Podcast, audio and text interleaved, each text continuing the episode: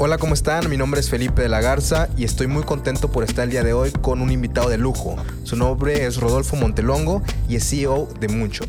Oye, Rodolfo, y platícanos un poco más de por qué el enfoque a lo sustentable. Creo que, sin ser muy, muy alarmistas, la respuesta es que no hay de otra. Esto urge. ¿Así, así?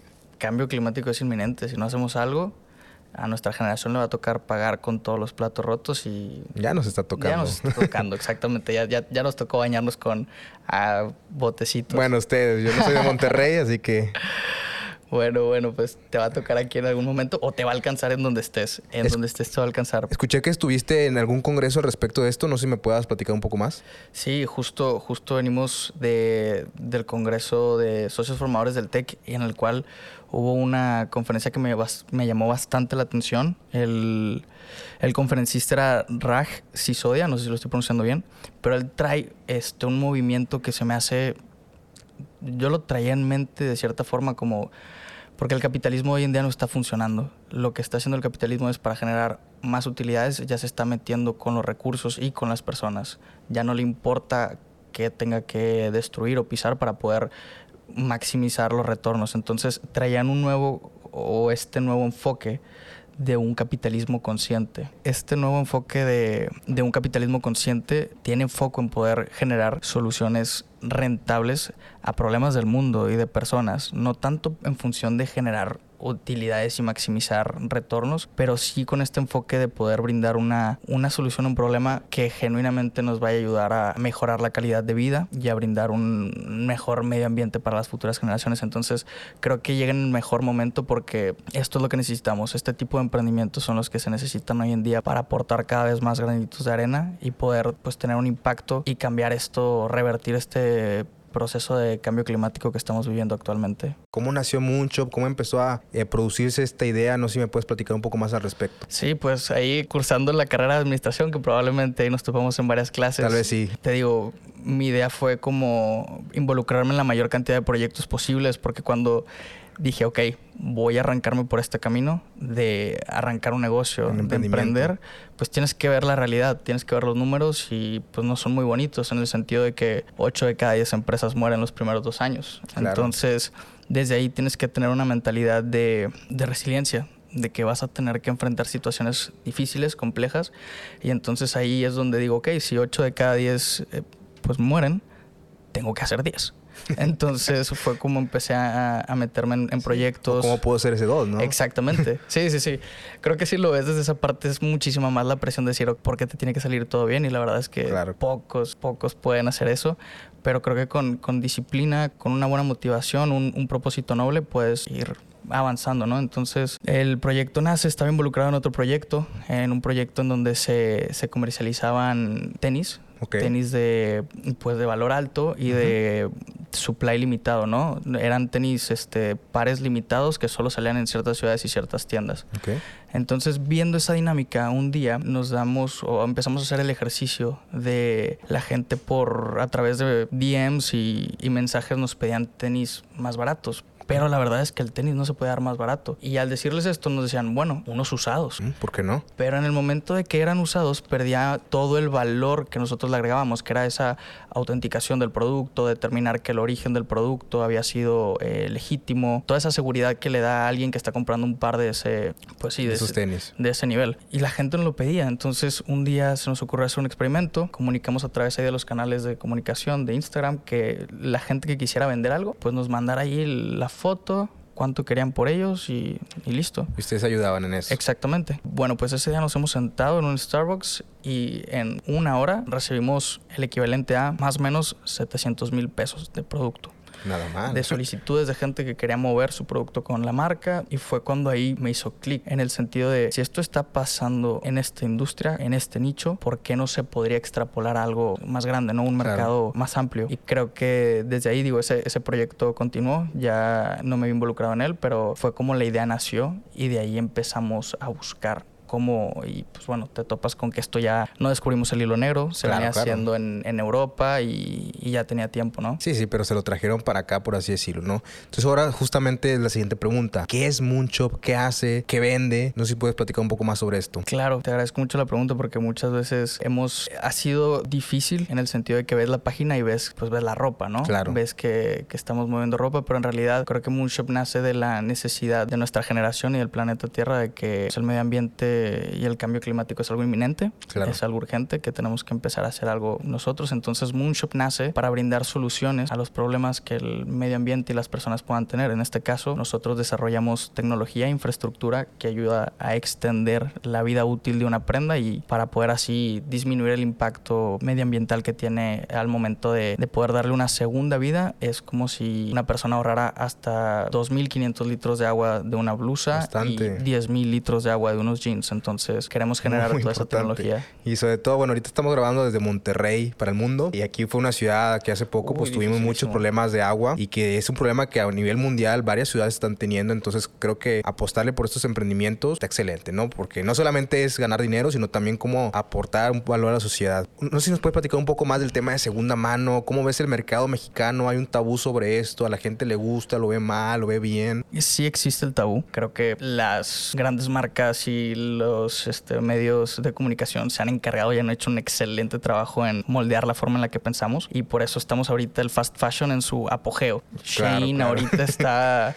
Uf, pues comprando. No, y es muy criticada, pero la gente Claro. sigue comprando, ¿no? Sí, porque al final responde a una necesidad que es la de tener siempre una alternativa a buen precio para comprar algo. Digo, eh, lo han hecho muy bien, pero en el hacerlo muy bien de generar muchísimo volumen de prendas, de opciones y dártelo de una manera muy sencilla como un e-commerce, al hacerlo han decidido reducir sus costos y esa reducción de costos no viene de una innovación tecnológica, no viene de, de algo diferente, viene de usar materiales de pésima baratos, calidad, vienen de usar un o vienen de modelos de esclavitud moderna. Entonces, Uf.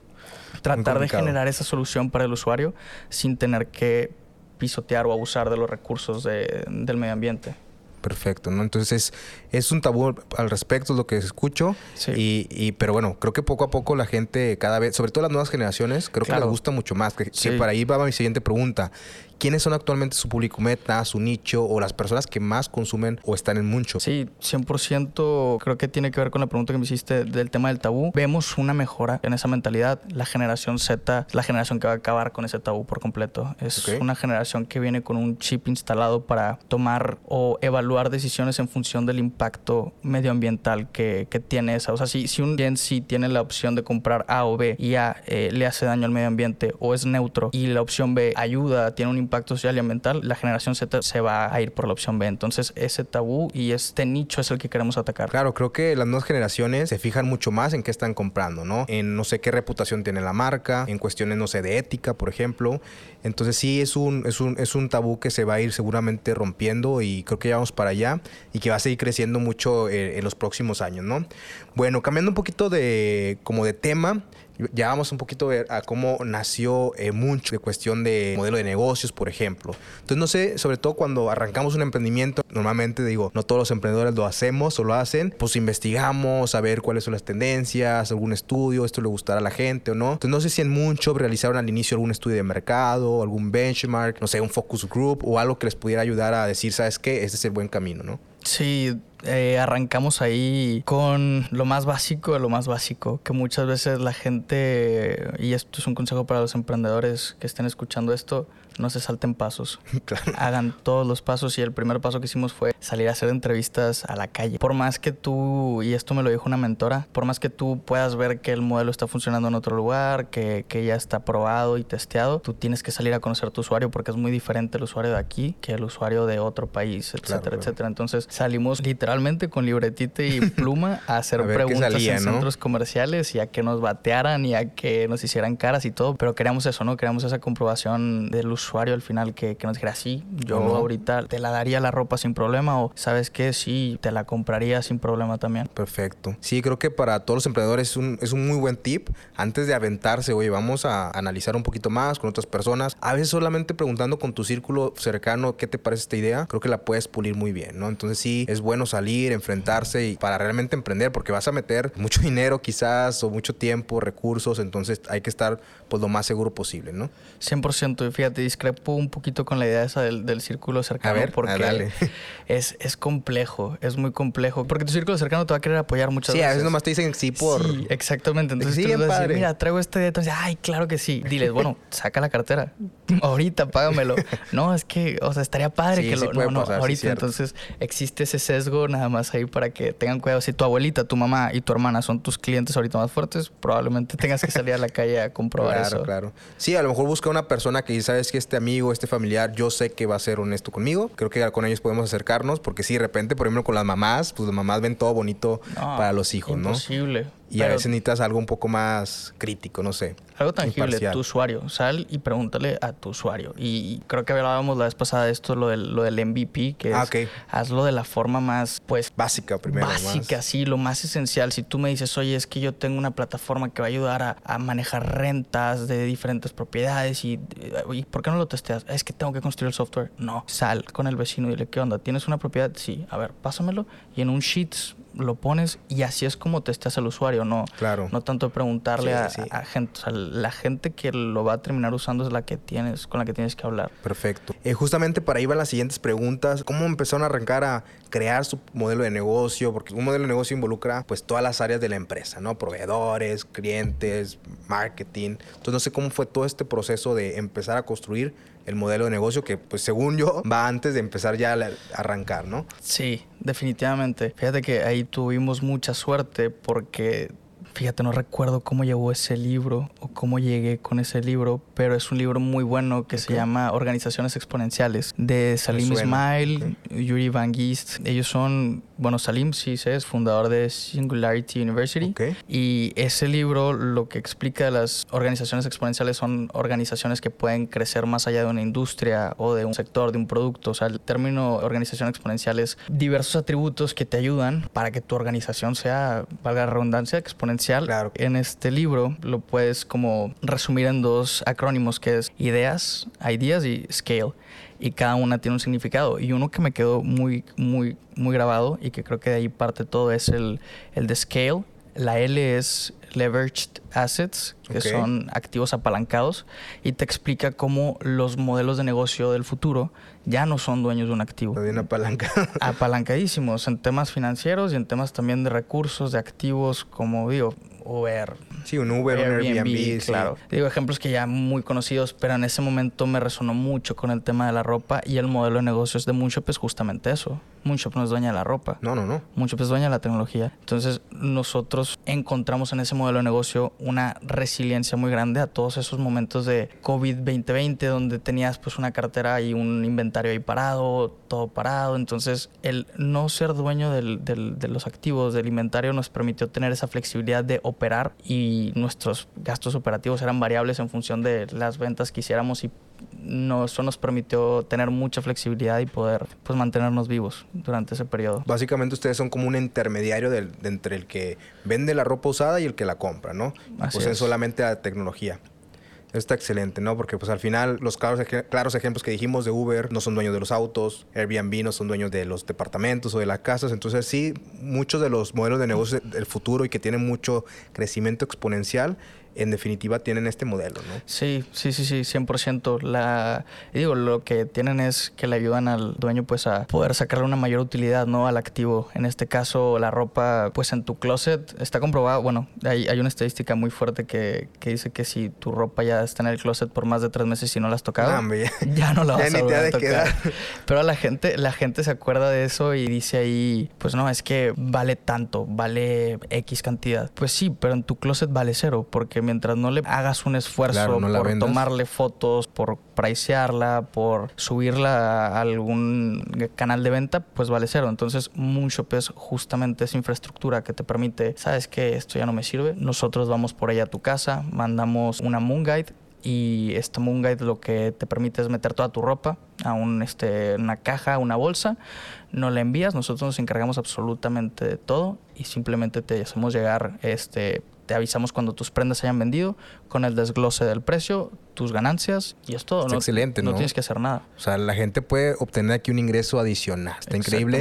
Y de aquí yo quiero hacer un pequeño paréntesis. Eh, yo con la gente que asesoro o en conferencias hablo mucho de los gastos fantasmas, que son aquellas compras que hacemos y que las olvidamos, ¿no? Y un claro ejemplo es la ropa. A veces sucede que compramos una, una prenda y la usamos una vez y luego lo olvidamos. O seguramente las personas que nos están escuchando aquí hasta tienen ropa que compraron y está todavía en la, en la bolsa de la, de la tienda, ¿no? Entonces hay que hacer algo con eso, ¿no? O ponérnoslos o, o vamos a venderla, por ejemplo, a través de Moonshop y por qué no ganar un, un ingreso extra que ahorita pues no le sobra a nadie, ¿no? Sí, definitivamente. La parte del dinero creo que es la más bonita, la que a la Claro. gente más le endulce el oído, pero creo que también, y, y es algo que, que nos queremos encargar de culturizar al usuario de el impacto que tienen. Como dices tú, Monterrey acaba de pasar por una de las peores crisis que ha tenido en los últimos años de agua y creo que la gente no dimensiona lo que pueden llegar a ser una blusa, son 2.500 litros de agua, o sea, no lo dimensionas. ¿Cuántos galones, cuántos garrafones? Que la gente al final se estaba peleando por garrafones aquí en el Oxxo. O sea, Sí, con, con- con una prenda pudiste haber tenido abasto de garrafones para dos semanas, tres semanas para una familia. Entonces es lo que intentamos. El dinero definitivamente, bienvenido. Ayuda, claro. Pero que tengan bien claro que lo que están haciendo involucra y ayuda al medio ambiente y a la comunidad, porque la ropa que no aceptamos es ropa que terminamos nosotros redirigiendo y donando a Mm, asociaciones de mujeres en situaciones vulnerables, fanatos, etcétera. Entonces también es esa parte. Creo que eso no se mencionó mucho. ¿El nicho actual es solamente mujeres? Sí, eh, volviendo a tu pregunta de- de- del benchmark y cómo decidimos arrancar, vimos que el mercado de las mujeres era el doble de grande que el de hombres, el tema de apparel y, y ropa. Entonces decidimos enfocarnos en mujeres, pero la idea es crecer, la idea es poder abarcar hombres y por lo pronto hombres. Excelente, ¿no? Eh, bueno, ya cambiando un poquito del tema y hablando un poco más de, de billete, eh, no sé si nos, pu- nos puedes platicar un poco más cómo ha sido el proceso de financiamiento desde el inicio y tengo entendido que pues también ha- han entrado inversionistas, si no me equivoco. Entonces no sé si nos puedes platicar un poco más de toda esta parte de financiamiento que creo que los emprendedores es de lo que más pues, nos preguntamos, oye, ¿cómo voy a conseguir la lana para arrancar mi negocio, no? Claro, fíjate que así como inversionistas, inversionistas no, un angel todavía no tenemos. Ok. Ha sido una ronda Friends and Family. Ok.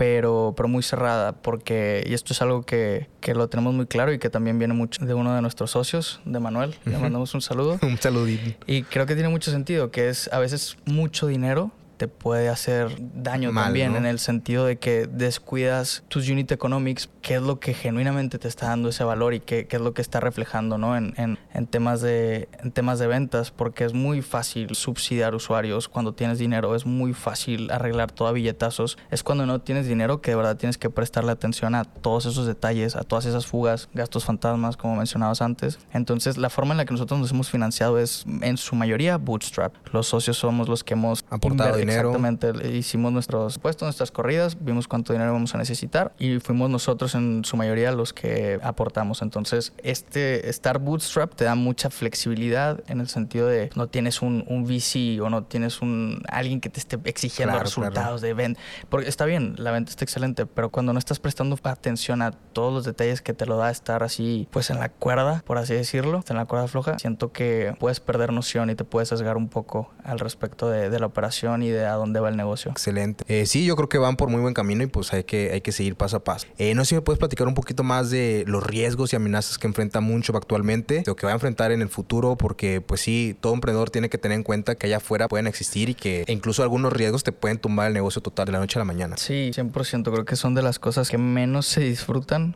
pero que tienes que hacer como emprendedor, estar un poquito ahí pensando en todos los posibles escenarios, como dices tú, de qué puede pasar. Creo que el mayor miedo ahorita es que un competidor grande, y no miedo, es, es un riesgo, porque al final se compite. El Claro, mercado claro. es enorme. Pero el mayor riesgo creo que podría ser tener un, un rival grande. Claro. Como Amazon, que tiene toda la infraestructura y toda la cadena para poder ofrecer envíos de un solo día, retornos gratis y que tenga pues toda la tecnología y todo el dinero del mundo. Entonces Claro, creo que ese sería el, el mayor riesgo. Sí, perfecto. Yo también pues creo eso y, y, pues bueno, como emprendedores hay que saber este, solventarlo un poquito más. Vamos a, a pasar a la etapa final de nuestra plática. No sé si me puedes platicar un poquito más sobre ti o tu experiencia en Moonshop. Para ti, ¿qué ha sido lo más difícil en este emprendimiento? Para ti, Rodolfo. Mantenerse con la mentalidad correcta. Ok. Ok. No es sencillo, muchas veces no es agradable el intentar algo y no ver resultados. Digo, tú me entenderás. Sí, sí hay, hay meses difíciles y... Exactamente. Y, y- y ahorita justamente antes de grabar esto dijimos hoy el síndrome del impostor. Creo que también es una de las dificultades cuando uno es emprendedor porque a veces siente que no sabe lo que está haciendo o que no es suficientemente bueno, ¿no? Sí, 100%. Te empiezas a comparar. Yo a veces lo platico y digo, tu cerebro muchas veces no es tu mejor amigo. Claro, te Eh, juega en Te la contra. empieza a jugar ahí en contra y te digo, como lo que dices, ¿no? El síndrome del impostor es tratar de, de atacarlo y eh, ha sido eso, como mantenerte resiliente, de decir, ok, tienes que ver las cosas desde una perspectiva que te permita tener una mentalidad de mejora, ¿no? Porque si, si te dejas ir por, espérate, es que ya llevo un año y todavía no soy unicornio. Es imposible.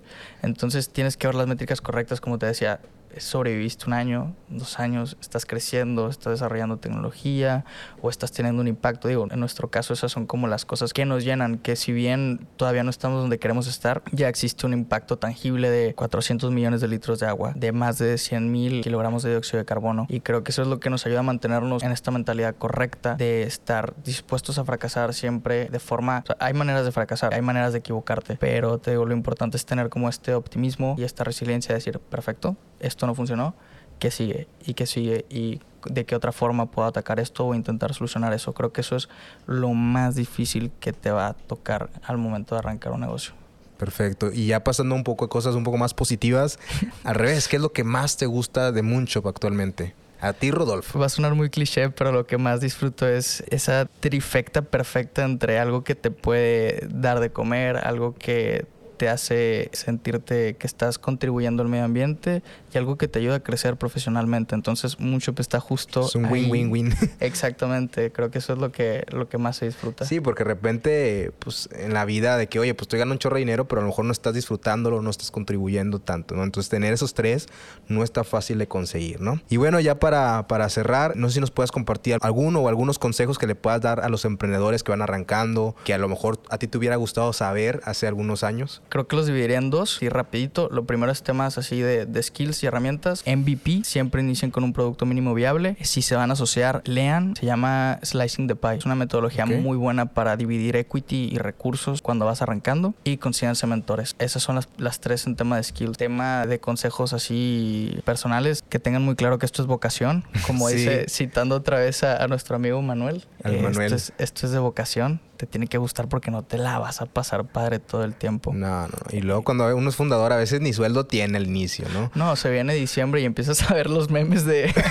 Del aguinaldo y tú, Sí, pues, sí, ¿cuál sí, sí. aguinaldo? Sí, sí, sí, le tiras el like ahí porque lo entiendes, pero, pero es vocación 100%. Creo que acercarse con mentores, lo repito, o sea, la ventaja que tenemos es que estamos jóvenes y la desventaja que tenemos es que estamos jóvenes. O sea, no sabemos todo, entonces si te puedes acercar con gente que, que te pueda ayudar, va a adelantar tu proceso bastante y aprender a trabajar en equipo. Pues excelente, Rodolfo. Eh, mil gracias por tu tiempo. Espero que a la gente le haya gustado mucho este podcast, que se lleve mucha información de valor. Y bueno, Rodolfo, esperamos poder tenerte aquí en alguna otra ocasión. Eh, muchas gracias a todos por escucharnos y nos vemos en el próximo episodio. Muchísimas gracias a ti. Cuando gustes, aquí estamos. Muy amena la plática. Este, un saludo a tu audiencia y nos vemos a la siguiente. Muchas gracias.